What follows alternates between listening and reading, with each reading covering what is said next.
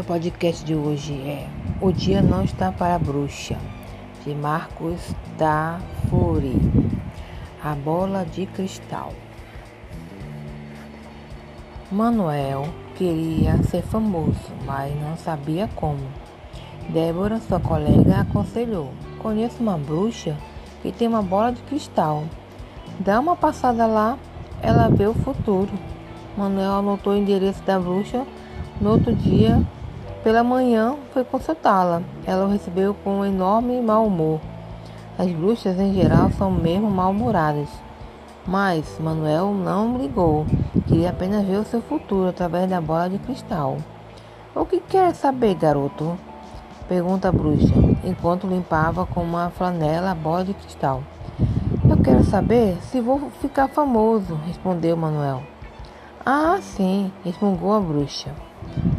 Estranhas fumaças começaram a sair da bola de cristal, que mudava a cor a cada três segundos. Manuel não entendia como alguém podia ver, através daquelas fumaças e cores, o futuro de uma pessoa. Agora sim, eu vejo, disse a bruxa. Vê o que, minha senhora? Perguntou Manuel, já impaciente. Será famoso, Manuel.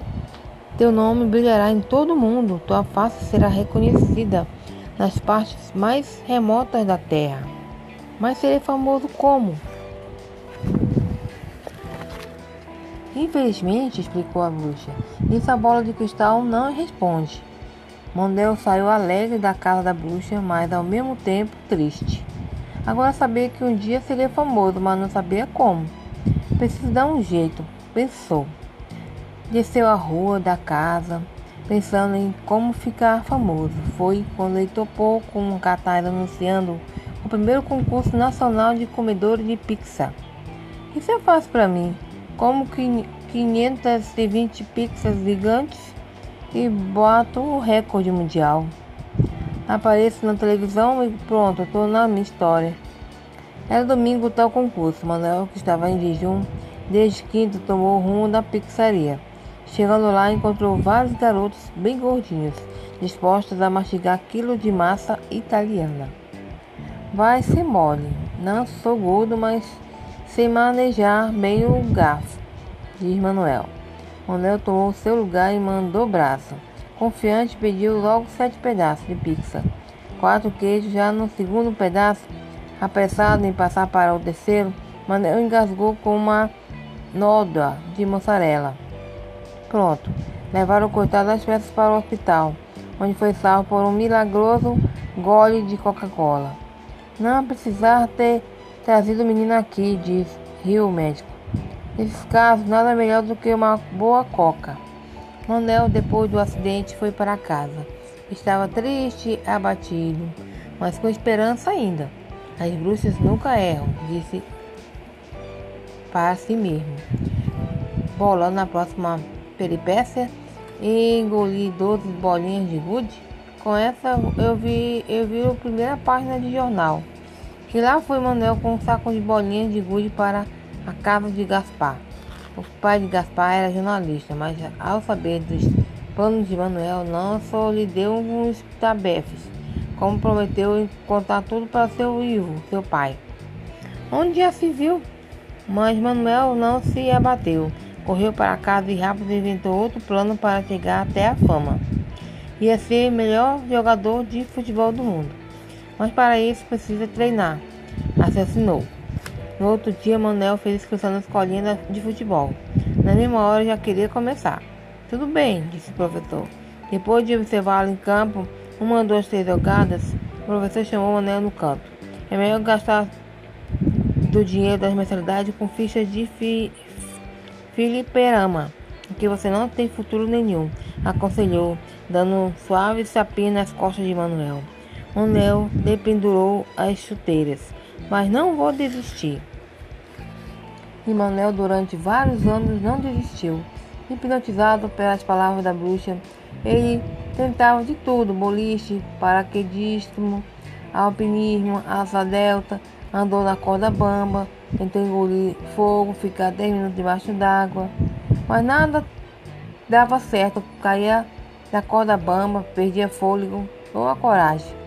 Até que um dia, já meio adulto, ele encontrou Débora. Aquela bruxa me enganou. Que isso, Manuel? As bruxas nunca erram. Só se for nos contos de bruxa. Eu fiz tudo para conseguir a fama e não consegui nada. Vai desistir? Chega. Fiz muito papel de idiota. Manuel então desistiu da ideia de ficar famoso. Entrou na faculdade de Direito, formou-se advogado e mais tarde foi promovido, promotor. Procurou exercer sempre de maneira discreta a profissão.